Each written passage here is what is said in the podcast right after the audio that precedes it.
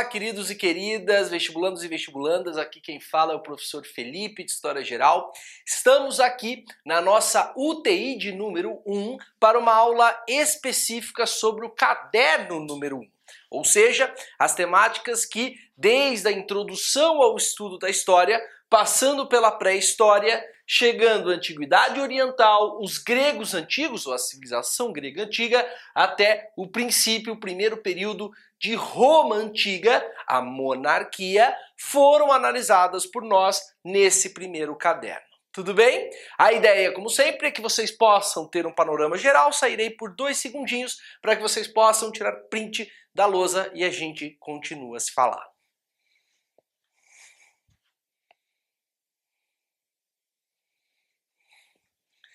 Muito bem. A ideia aqui é a gente rememorar os temas que nós trouxemos de maneira mais complexa ao longo das aulas, para sempre alimentando a memória de vocês e constituindo elemento que permita que essas ideias cheguem fresquinhas para vocês nos momentos das provas. Pois bem, começamos esse curso falando sobre a introdução ao estudo da história.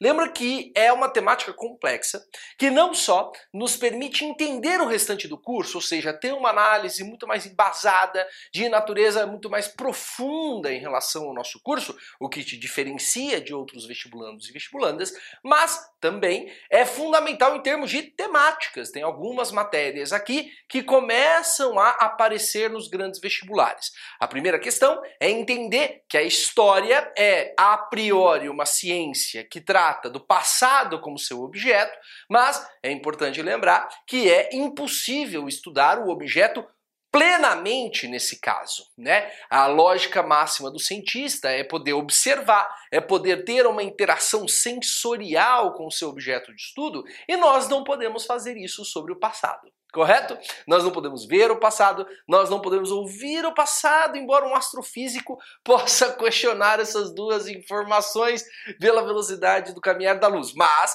para nós aqui no mundo, na forma de interação humana, a Constituição é que nós não podemos estudar o nosso passado, aquilo que nós passamos com as interações sociais, com as interações metodológicas da ciência, como as ciências da natureza, por exemplo. Né? A gente não consegue observar, a gente não consegue reproduzir. Por isso, a definição aqui é e precisa ser precisa por parte de vocês. A história, ela estuda aquilo que o passado nos deixou.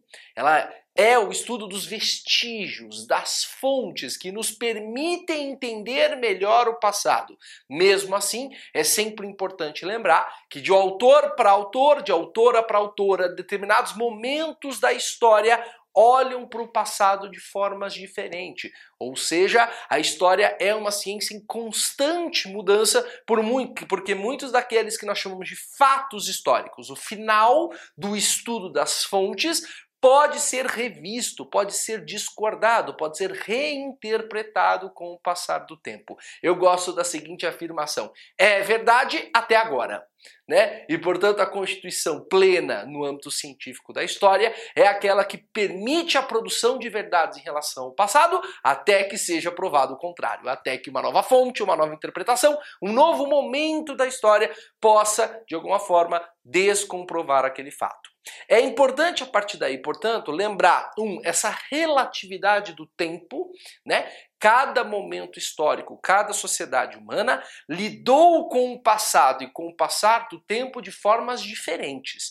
Isso constitui, por exemplo, a diferença dos calendários, né? Reparem como o calendário ocidental cristão gregoriano é diferente na contagem do tempo e na somatória dos anos do calendário judaico, lembre-se disso, do calendário islâmico, lembra do calendário oriental que controla a partir dos ciclos lunares, principalmente na região do sudeste da Ásia, China, outro tipo de contagem anual, né? não levam tanto em conta uh, o circular em torno uh, da Terra, em torno do Sol, mas sim da Lua e os ciclos lunares em nosso redor. O que constitui, por exemplo, que o Ano Novo Oriental acontece num momento diferente do ocidental. Né? Essa relação mostra como, ao longo do tempo, diferentes sociedades lidaram com o passado e com o tempo de forma diferente. A missão do historiador, da historiadora e do vestibulando e da vestibulanda é entender esse processo. Né? Muitas vezes nós queremos usar a nossa forma de olhar o mundo, o nosso mundo,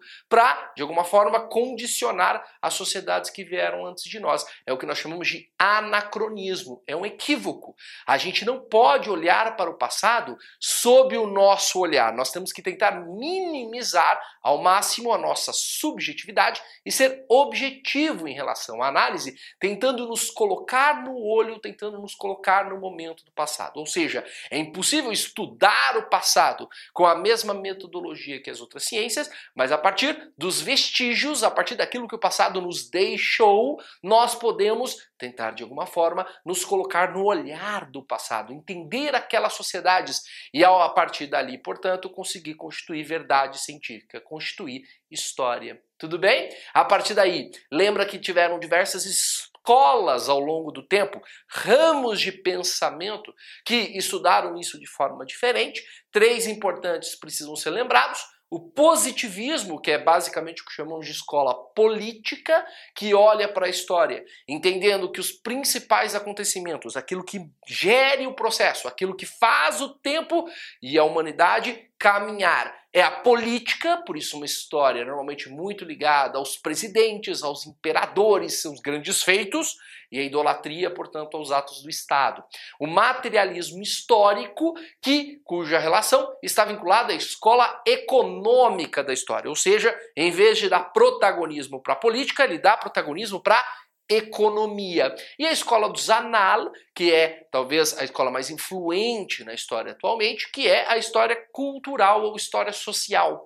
Né? E que, portanto, a partir das novas possibilidades que o passar do tempo vai nos dando em relação à capacidade de análise, novos vestígios, ampliação das fontes, tenta sair somente do âmbito político e do econômico e tenta discutir elementos vinculados à cultura, à sociedade de um determinado momento e de um determinado lugar do mundo. Por isso, reparem como ao longo do tempo práticas e conhecimentos ligados à história vinculados a assuntos sociais e culturais, seja as dinâmicas das classes sociais ou seja relações de interesse cultural, sexualidade, alimentação, sono, diferentes formas pelas quais o ser humano lidou com a morte ao longo do tempo. Esse tipo de temática tem aparecido cada vez mais nos vestibulares porque tem se estudado cada vez mais dentro da escola dos análises e seus influenciados e seus historiadores e historiadoras que seguem o seu ramo ou a sua metodologia.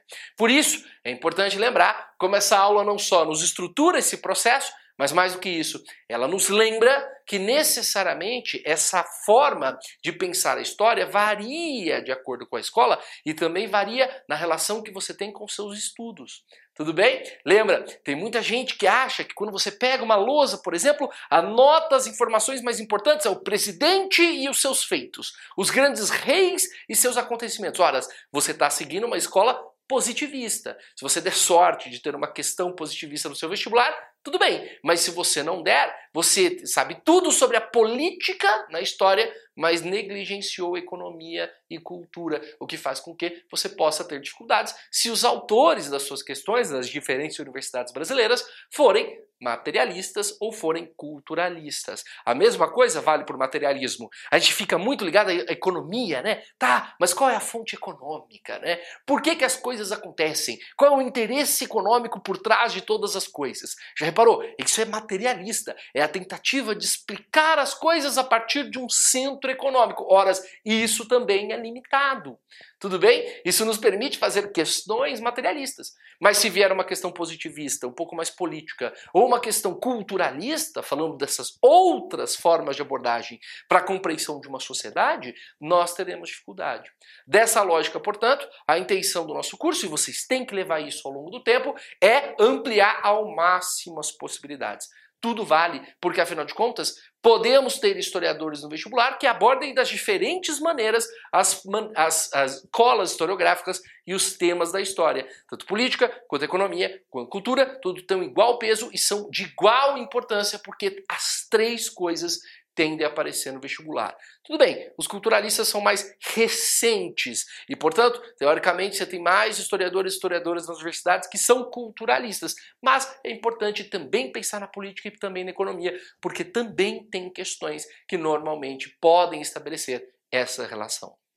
A partir daí, para terminar essa volta à introdução ao estudo da história, lembrar que aqui a gente formaliza uma determinada linha do tempo, eurocêntrica, pautada em relações europeias, mas que ainda constitui a base analítica não só das nossas escolas, no seu currículo escolar, mas também no nosso vestibular. E, portanto, pauta o nosso curso de História Geral. Lembra que do princípio da humanidade, essa data varia, 3,2, 2,7 milhões de anos atrás, é bem variável, até 4000 a.C., o desenvolvimento da escrita, nós temos a pré-história, de 4000 a 476 depois de Cristo. Antiguidade ou história antiga, a Idade Média de 476 a 1453 depois de Cristo e 1789 depois de Cristo marca a transição entre a Idade Moderna e a Idade Contemporânea. Respectivamente, 4000 a.C., escrita, 476, queda de Roma Ocidental, 1453 depois de Cristo, queda de Constantinopla para os turcos otomanos e 1789 Revolução Francesa. A partir daí, lembre-se que isso não é absoluto, existem gradações, cada sociedade de uma forma, cada cultura de uma forma, mas nós seguiremos essas cinco grandes temporalidades temáticas para a gente conseguir se guiar cronologicamente no nosso curso. Correto? É essa estrutura que nós estabelecemos. A partir dali, lembra que a gente falou da pré-história? Lembra como há uma controvérsia em relação ao contínuo uso dessa expressão?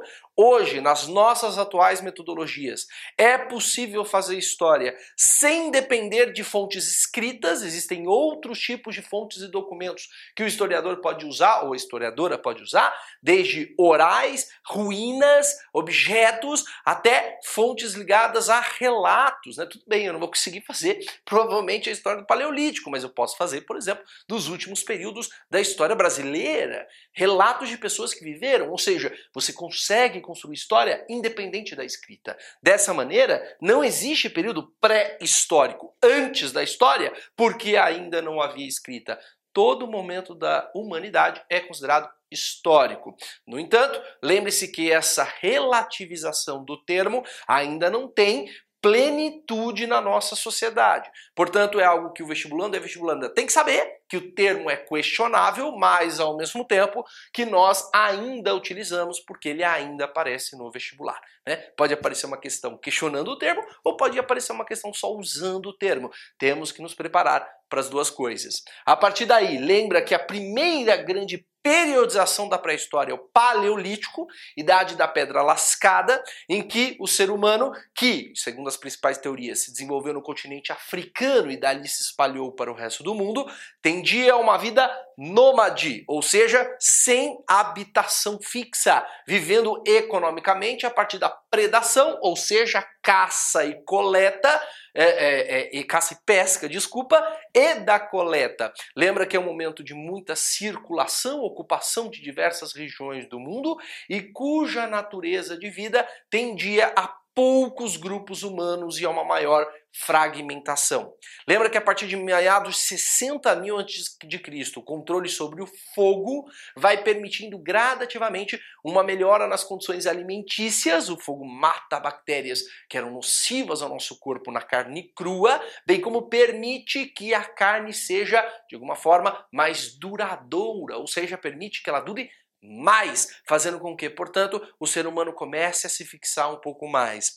Há alguns historiadores que ainda usam o termo mesolítico para estabelecer a transição entre o paleolítico e o próximo neolítico, mas também é um termo hoje discutível. Afinal de contas, não se constitui na nossa atual forma historiográfica que existem períodos de transição todo período ele tem características por conta própria. Quando eu de alguma forma caracteriza um período como transição, eu tiro a importância dele. Eu não, eu não permito me ver exatamente quais são as nuances daquele momento e passo a entender somente que é um período de passagem entre um e outro mais importantes. Por isso a datação mesolítico, que também tem diversas variações, alguns de 25 mil, outros de 18 mil, até meados de 10 mil, 8 mil a.C., pode aparecer a terminologia, mas ela está em desuso.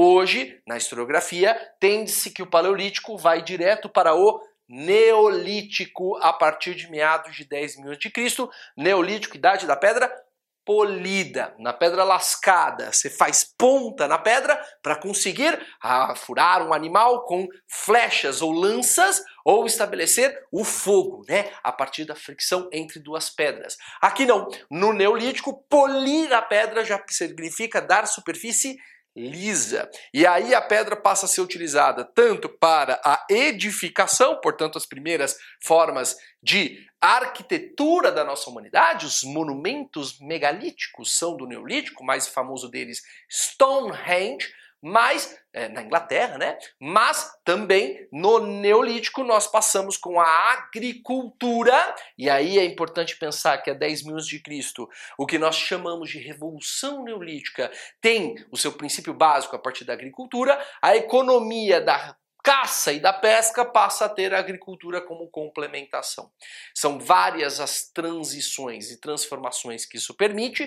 Há um sedentarismo, uma sedentarização maior por parte das sociedades humanas ou das formas de vida humana que conseguem desenvolver a agricultura e que passam a viver em torno dela. Originalmente a agricultura complementava a caça e a pesca, em alguns lugares do mundo ela vai se transformar na atividade prioritária na obtenção de alimentos alimentos, principalmente em regiões do mundo em que temos rios com regimes de cheias. É importante vocês lembrarem que a agricultura se desenvolve antes da irrigação.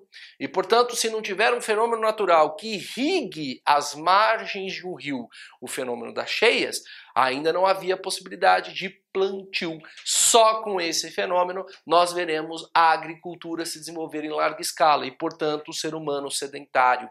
A partir daí, formas mais complexas de vida, grupos humanos cada vez mais organizados, cooperando a partir de divisão do trabalho, organizando relações de poder, normalmente grupos familiares com poder patriarcal ou matriarcal, dando origem às primeiras sociedades humanas. A complexação da nossa forma de vida leva ao desenvolvimento da escrita, principalmente utilizada pelo poder numa sociedade para organizar quem faz o que, os tributos que foram pagos, a organização do calendário. A partir da escrita, saímos da pré-história e entramos na história.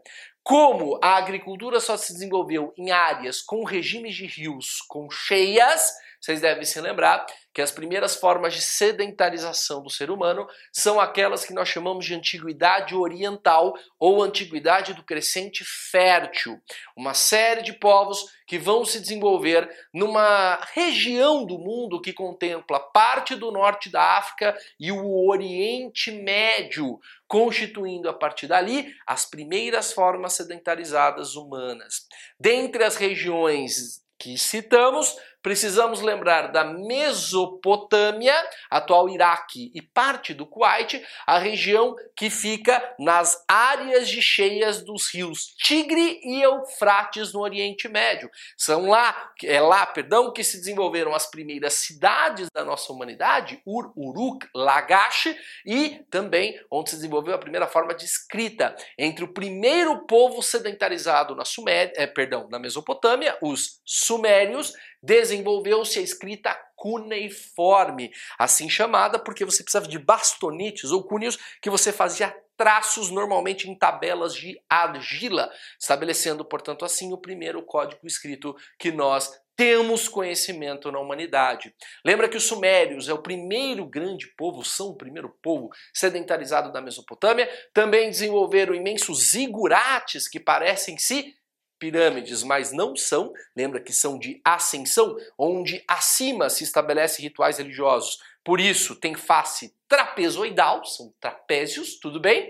Teremos também os acádios a meados de 2300 a.C., constituindo o primeiro império na região, unificando as cidades-estados sumérias sobre uma única liderança, rei Sargão I, e depois os babilônios, Normalmente estabelecemos os babilônios a partir da liderança do rei Amorita, outra etnia da região, Hammurabi. E aí você deve se lembrar que o primeiro império babilônio será o controle da cidade de Babilônia por meio do rei Hammurabi sobre toda a região da Mesopotâmia, tomando, portanto, todas as cidades para si. O Hammurabi é responsável por fazer o primeiro código escrito de leis da humanidade, o Código de Hammurabi, ou seja, ele usou a escrita cuneiforme dos sumérios para posteriormente fazer o primeiro código escrito a meados de 1800 antes de Cristo. Lembra? É aquele cuja relação básica está no princípio do talião, olho por olho, dente por dente. Um código, portanto, que tem como intuito organizar a vida pública e estabelecer legislações claras e principalmente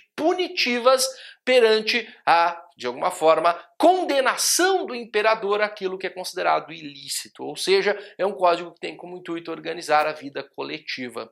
Depois dos babilônios, os assírios passaram pela Mesopotâmia, a partir da cidade de Nínive, guerreiros que começam a estabelecer não só a prática da metalurgia com utilização de espadas e lanças de ferro, mas também a cavalaria, foram muito bem sucedidos em expandir o seu império, tomando inclusive o Egito e depois os assírios, os neobabilônios ou caldeus, que liderados por Nabucodonosor II, é responsável tanto pela primeira grande obra de embelezamento da cidade da Babilônia por meio daquilo que era uma das sete maravilhas do mundo antigo, os jardins suspensos da Babilônia, suas imensas muralhas, a ideia de beleza e poder associam-se com os neobabilônios, e também será Nabucodonosor, figura bíblica, responsável por apresar o povo escolhido de Deus, os hebreus, e transformá-los em escravos na cidade da Babilônia, o que chamamos de cativeiro da Babilônia. A 532 a.C.,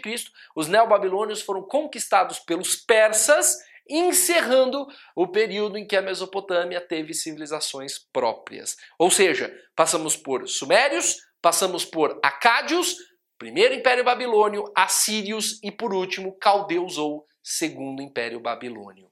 É também importante lembrar que falamos do Egito Antigo, região próxima, mas cuja agricultura está vinculada às margens férteis do rio Nilo, eu juro por Deus. Quantas questões de vestibular não são facilmente resolvidas se nós lembrarmos isso? O Egito é a dádiva do Nilo, como diz o historiador antigo Heródoto, ou seja, ele só existe em meio a uma área desértica no norte da África, porque existe o regime de cheias do rio Nilo. Você deve se lembrar que o Império Egípcio se forma a meados de 3.200 a.C., unificando as margens férteis do rio até a terceira cachoeira, ou seja, nunca chegando até a sua nascente, mas controlando principalmente sua região de Foz na área do mar Mediterrâneo. A partir daí, é importante lembrar que é uma sociedade agrícola pautada naquilo que o materialismo histórico chama de é, modo de produção asiático, ou seja, com religião politeísta antropozoomórfica, que mistura elementos humanos e elementos animais, antropo-homem, zoo-animal, com trabalho servil como prerrogativa, teve escravidão em determinado momento da sua história, mas a base do seu trabalho sempre foi servil e cuja relação agrícola se dá a partir do desenvolvimento de uma sociedade hidráulica, ou seja, com grandes obras como canais de irrigação, represas, que permite o funcionamento da sociedade. Uma sociedade altamente verticalizada, em que o faraó, o seu monarca teocrático, ou seja, que acredita-se ser um deus, regula e tem o controle sobre todas as terras. Significa que no Egito, tudo que é produzido pelos camponeses, os felas, é dado ao faraó que redistribui. Primeiro a sua família e a nobreza egípcia, depois aos altos funcionários do Estado, exército, ligados ao sacerdotismo, à religiosidade, ou mesmo os escribas, aqueles que dominavam a escrita, principalmente o hieroglifo, o hieróglifo, só por último, a comida chegando aos camponeses felas e depois aos poucos e depois crescentes escravizados. É importante lembrar que a cultura egípcia acreditava em vida após a morte, as suas pirâmides eram construídas como grandes câmaras mortuárias para os seus faraós e acreditava-se que de alguma forma no pós-vida, na vida durante dos deuses que viviam no submundo, a lógica de desenvolvimento pressupunha que o corpo e os bens do faraó precisavam ser guardados e revitalizados A partir daí, a técnica de mumificação, a conservação do corpo, estabeleceu ao egípcio um intenso desenvolvimento não só matemático, na engenharia civil para construir uma pirâmide, e também do ponto de vista medicinal, sendo considerado o primeiro povo que constituiu práticas como cirurgia e conhecimento do nosso corpo anatomicamente interno. O antigo império é a área, é a época áurea do Egito, de 3.200 até cerca de 2.000 a.C., o médio império Império de 2000 até 1580 a.C. O Egito foi invadido por um povo estrangeiro chamado Ixos e só no novo Império de 1580 a 1085, perdão, o Egito se livra dessa invasão, tem o seu primeiro momento de expansão, seu único grande momento de expansão, conquistando a região do Levante, o litoral do Mediterrâneo na área do Oriente Médio e estabelecendo conflitos internos entre a sua elite que leva à dissolução do seu império a 1085. A civilização continua, mas ela passa a ser constantemente dominada por outros povos. Além de mesopotâmicos e egípcios, também na Antiguidade Oriental, importante lembrar os persas, civilização oriunda do Irã, altamente guerreiros, conquistadores, formam um imenso império na antiguidade que é das Índias até o litoral mediterrâneo e cuja natureza tinha como religião duoteísta a prática de ensinamentos guerreiros com a moral que estabelecia a vida do persa. Ele acreditava que existia um Deus bom, Marda, que mora no mundo além e que somente os melhores guerreiros seriam convidados a viver com ele. A partir daí, uma sociedade que, portanto, culturalmente tinha na guerra a base da sua existência. Administrativamente, formou um império gigantesco, o dividiu em unidades administrativas chamadas satrápias, em que cada uma delas tem um governador chamado sátrapa, capaz de estabelecer militarmente o controle sobre essas diversas regiões, conquistaram Mesopotâmia, conquistaram o Egito a 525 a.C. e estabeleceram um imenso império de interligação entre Oriente Ocidente na antiguidade. Temos também os fenícios, um povo bem menor, muito mais fragmentado da região do Líbano. A grande diferença do fenícios para os demais, a capacidade de desenvolver práticas de é, comércio marítimo. Navegavam pelo Mediterrâneo utilizando o cedro, sua árvore nacional, até hoje, a árvore que está no centro da bandeira do Líbano, e desenvolveram práticas como a talassocracia, dita pelos gregos, ou domínio sobre o comércio marítimo. Mais do que produzir óleos, bálsamos, azeites, a grande questão das cidades fenícias é como eles conseguiam circular essas mercadorias entre os principais povos mediterrâneos. Foi, portanto, uma etnia de grande integração. A partir daí, intenso desenvolvimento não só na capacidade náutica, astronomia e observação de astros para a localização marítima e alfabeto alfabeto fonético e moedas, que lhe permitia comunicação, bem como comércio com diversos povos.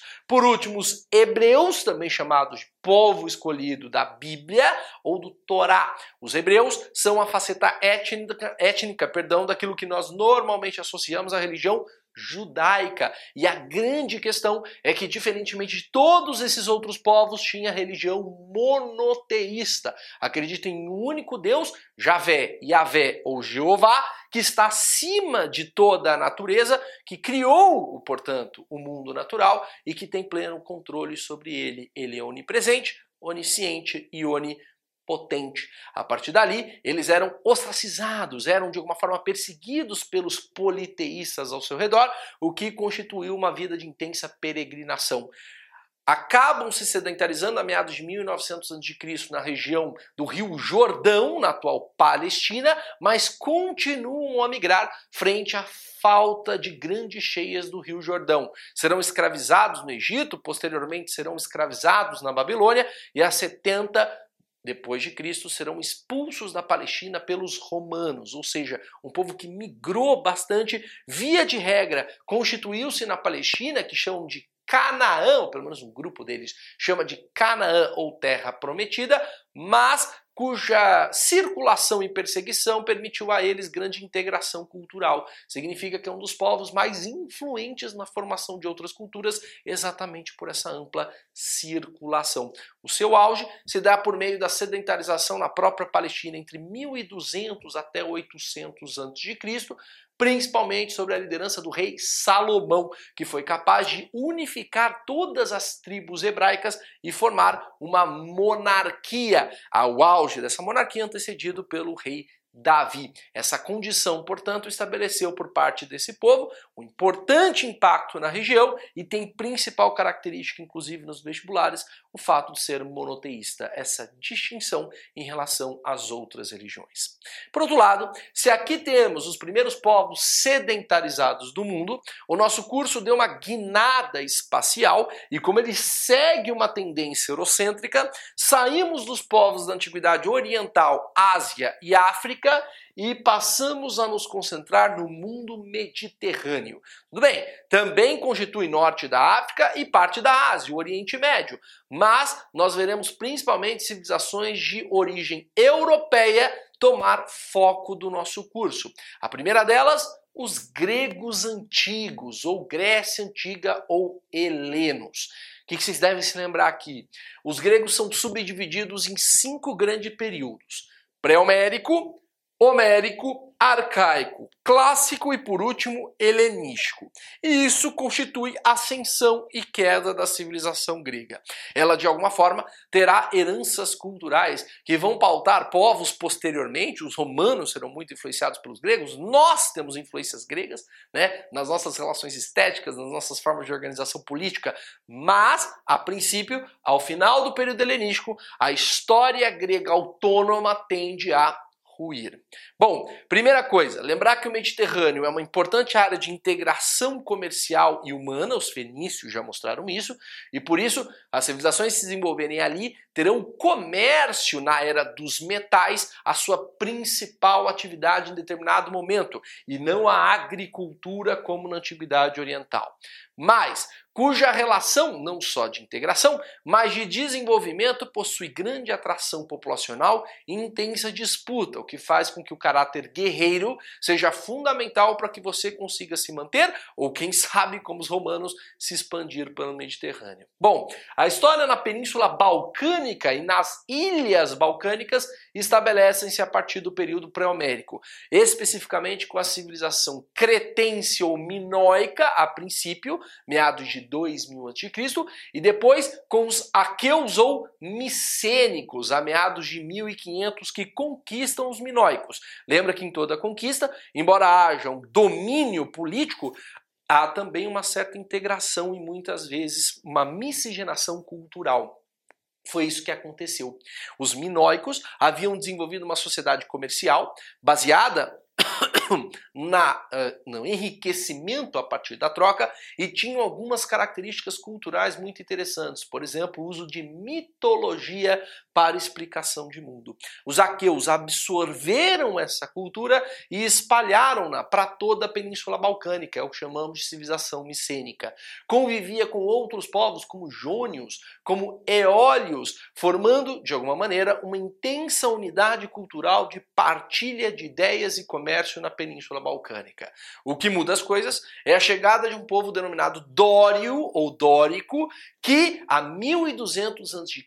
invade a região e, de alguma forma, proporciona a transição entre o período pré-homérico e homérico. É um período de guerras, de tensão, muitas vezes narrada pelas obras literárias. A Ilíada e a Odisseia, por exemplo, narram exatamente esse contexto de aflição, de medo.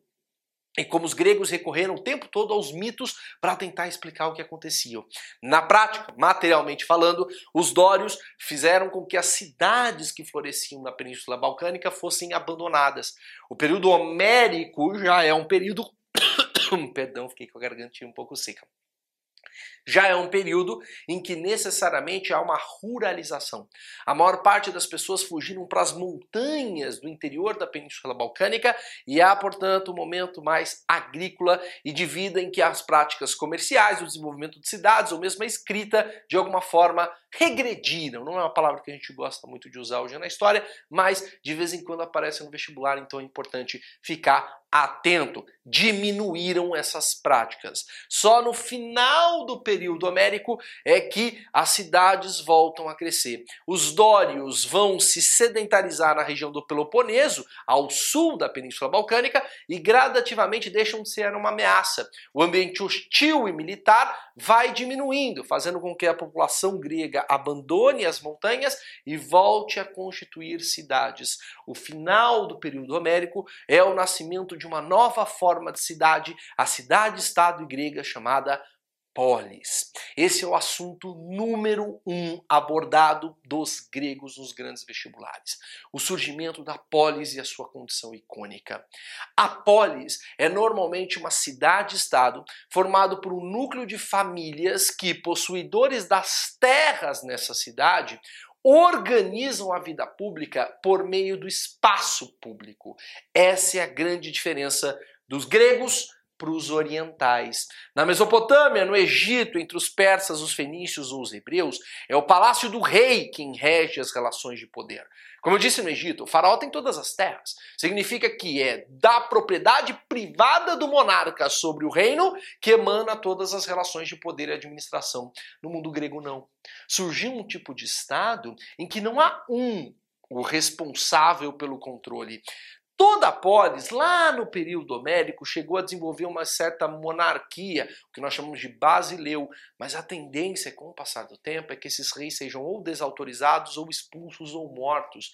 E assuma o controle um pequeno grupo de paterfamília ou pais de família, os proprietários de terra naquela cidade, e que por meio do debate e da discussão vão organizar a sociedade. Está nascendo um novo tipo de Estado, cuja gestão, como eu disse, vem do espaço público, o que o grego chama de ágora ou praça. Tudo bem? Também temos a Acrópole nessas cidades, normalmente lugares altos em que eles se refugiam em casos de invasão.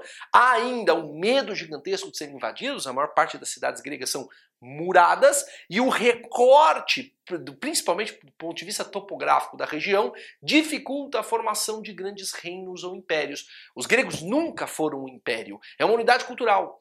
De um conjunto de povos eram de origem jônia, alguns de origem dórico, eólios, aqueus, que, ao viver na Península Balcânica, desenvolveram uma língua em comum, uma religião em comum politeísta, mas nunca se uniram politicamente. Isso é muito importante vocês se lembrarem. Foram mais de 1.200 polis ou cidades-estado que se desenvolveram no mundo grego e cuja relação, portanto, constitui uma certa coisa em comum no âmbito da cultura, mas autonomamente políticas. É também no período arcaico em que esse processo se desenvolve, na transição entre o homérico e o arcaico, que a segunda diáspora grega se desenvolve, o crescimento é tão grande que a população aumenta e os gregos começam a fazer expedições para a ocupação e colonização de outras áreas do Mediterrâneo. A forma de viver grega começa a se desenvolver e se expandir pelo Mediterrâneo a mais ou menos 800 a.C. A 776, os primeiros Jogos Olímpicos, competições que emulavam, simulavam práticas militares entre os guerreiros das principais polis e as principais características dessas polis se desenvolvem. Você deve se lembrar que Esparta é talvez a principal polis do período arcaico, uma polis militar de origem dórica, aquele povo que chegou a 1200 causando toda aquela destruição, na região do Peloponeso, mais especificamente nas planícies da Lacônia, e altamente militarizado, mais guerreiro de todos os povos de origem grega. Era absolutamente xenofóbico, tinha aversão a estrangeiros, lacônico, falava muito pouco, e na sua origem havia sido uma diarquia, ou seja, tinha dois reis, mas com o passar do tempo, como eu disse, toda a polis, em determinado momento, deixa a forma de monarquia ou diarquia de lado e passará a ter um grupo de cidadãos, o que nós chamamos de espartanos espartíades, que são os proprietários das terras, o controle sobre a cidade. Ao mesmo tempo, os espartanos comumente escravizavam povos ao redor, o que chamamos de ilotas, e colocavam-nos para trabalhar de forma escravizada em sua cidade. Por isso, numa cidade como Esparta, a minoria da população de fato era espartana. O resto eram escravizados sob seu controle. Como era a minoria, a forma de poder básica é a oligarquia ou governo de poucos, cuja natureza de poder desenvolveu assembleias como a Jerúsia, Conselho de Anciãos, o Eforato, o maior dos conselhos espartanos, onde cinco espartanos mais envelhecidos, na melhor idade, eram aqueles que ditavam as leis em momentos de guerra, e a Assembleia Geral, a Apela. Também é importante enfatizar que o espartano obcecado pela guerra tinha uma relação diferente que outras polis na no que constitui a relação da mulher. A mulher é altamente explorada em Esparta, ela é constituída e é entendida como inferior. O espartano constitui que a prática da guerra é aquilo que notabiliza o ser humano e como a mulher para o espartano é mais frágil e menos capaz de desenvolver músculos, ela é logicamente inferior. No entanto, ela precisa ser saudável para constituir filhos saudáveis e guerreiros para Esparta e ela precisa ser capaz de de alguma forma defender a cidade, a última linha de defesa para que ela possa, de alguma maneira, ser útil para polis. Como em Esparta a cidade está acima de qualquer tipo de desejo individual, mais do que em outras polis, a mulher passa a ter também esse tipo de função. Em Esparta, a mulher treina, em Esparta, a mulher faz política, em Esparta, a mulher pode frequentar os espaços públicos. Tome cuidado, não é igual, ela é tratada como inferior. A sua fala é sempre a inferior, ela é a última linha de defesa, mas ela precisa ter esse tipo de vivência para que ela possa ajudar Esparta em momentos específicos. Isso é completamente diferente de Atenas. Hoje, o vestibulando e a vestibulanda atenta não pensa só em cultura grega, tem questões que vão falar em cultura grega grega. Mas, se a gente for mais complexo, mais específico, a gente vai pensar que existem diferenças entre as cidades.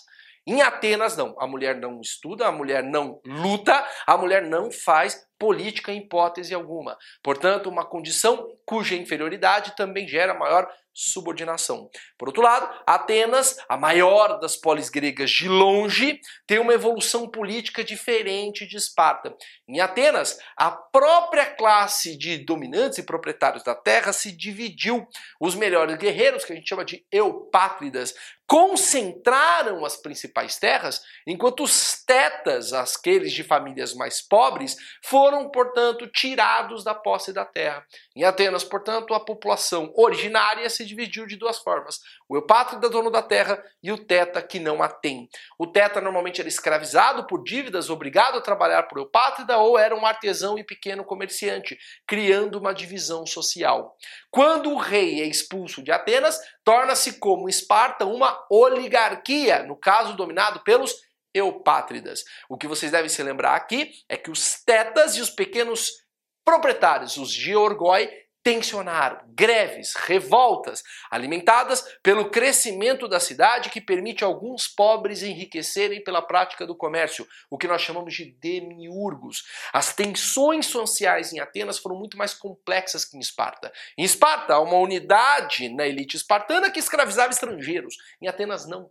Em Atenas, os próprios atenienses se dividiram em eupátridas e tetas, gerando uma tensão social muito mais latente. A partir daí, novas necessidades políticas apareceram. Ainda no período oligárquico, legisladores que tentaram diminuir as tensões, Drácon, com o primeiro código escrito de leis, e Solon, criando novas instituições, a Bulé, o Conselho dos 400 em sua originalidade, a Eclésia, a Assembleia Geral, o Elie, o Tribunal, e permitindo que os pobres atenienses pudessem fazer parte da política. Repara, estrangeiro não, mulheres não, crianças não, mas tentando diminuir as tensões sociais, permitindo que o pobre pudesse participar da política.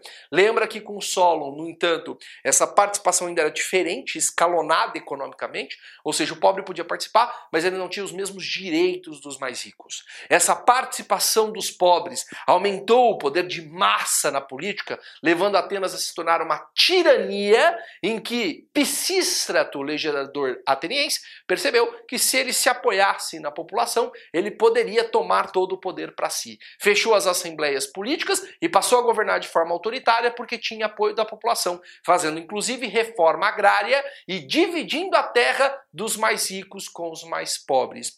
O final desse processo a 508 a.C., é a democracia de Clístenes. Portanto, Atenas evoluiu de uma monarquia no seu princípio, passando por oligarquia, tirania, até se tornar uma democracia. Com Clístenes, as tensões sociais amenizam-se com um novo processo político em que a tirania é desfeita, as instituições políticas são refeitas, os cargos administrativos, a eclésia, por exemplo, escolhia os magistrados que governavam a cidade, os juízes que faziam tribunal passam a ser sorteados para não haver nenhum tipo de acusação de desvio ou de compra de votos e permite-se a partir dali a isonomia, ou seja, que o pobre e o rico sejam iguais.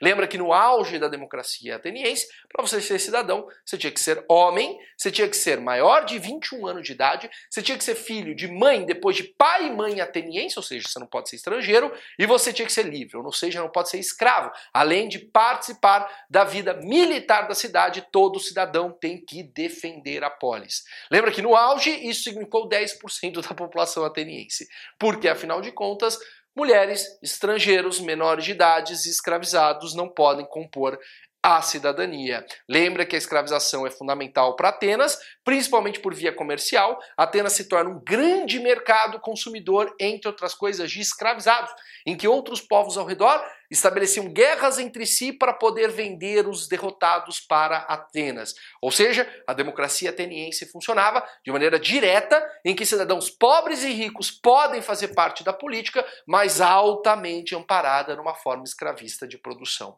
Essa transição nos traz para o período clássico. É importante lembrar que no período clássico tivemos o auge ateniense, o século de Péricles, que a democracia funciona no seu auge. Atenas super rica, pagava para a atuação ação política, pela primeira vez na humanidade, alguém recebe uma grana para fazer política. Construiu a sua maior edificação, o Partenon, e tinha controle sobre muitas outras polis pelo Mediterrâneo. É o imperialismo ateniense sob via comercial. Nunca dominou militarmente, mas dominava economicamente. Por outro lado, se o período clássico tem o auge de Atenas, a filosofia de Sócrates, Platão, por outro lado, é um período de guerras. E nós temos que lembrar que na primeira metade do século V a.C. tivemos as guerras médicas dos gregos se unindo com a confederação de Delos para enfrentar a invasão persa, primeiro de Dário I e depois de Xerxes.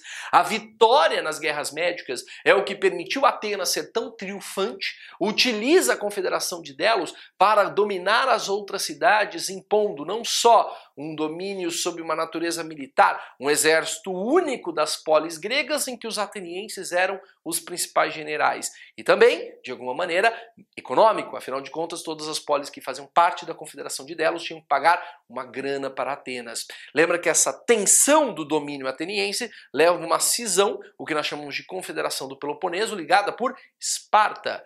A partir dali, a tentativa espartana de cindir com a Confederação de Delos é o que chamamos de Guerras do Peloponeso. Os espartanos, inclusive, vão contar com o apoio dos próprios persas, que haviam sido derrotados nas médicas, para poder vencer Atenas. O resultado, no entanto, é que esses constantes conflitos entre eles levam à possibilidade de uma invasão externa, o último período da história grega, helenístico, em que um povo ao norte chamado Macedônios, liderados por Alexandre o Grande, domina os gregos. Ao mesmo tempo que Alexandre vai expandir a forma grega de vida, ele mesmo foi criado em Atenas, apesar de ser macedônio, tutoriado por Aristóteles, famoso é, filósofo antigo clássico, ao mesmo tempo que ele espalhará a forma de vida grega com as suas vitórias militares, que formam um império que vai do Mediterrâneo até as Índias, Por outro lado, a sua grande sacada foi promover uma fusão cultural. Lembra que para facilitar o domínio sobre os povos do Oriente,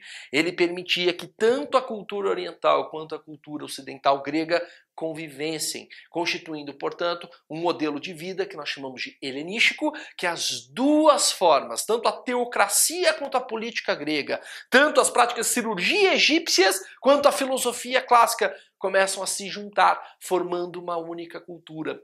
O Império Alexandríaco começa a ruir com a sua morte. Originalmente ele é fragmentado entre quatro principais generais das suas tropas. Alguns terão mais sucesso no controle sobre suas regiões, como Ptolomeu no Egito, mas no mundo grego as polis passarão mais dois séculos, do século IV até o século II a.C., tentando se livrar dos macedônios. Esses contínuos embates torna-os vulneráveis à invasão de Roma.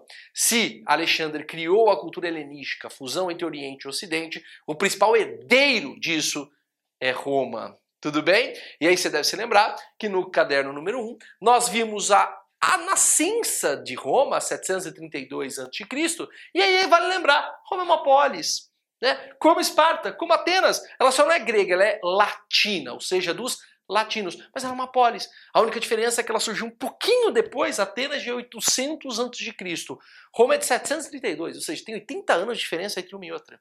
Né? E Atenas se desenvolve na Grécia, já Roma na Península Itálica, próximo, muito próximo, mas um pouquinho uh, em lugares diferentes. Como é muito próximo, tem um padrão muito parecido.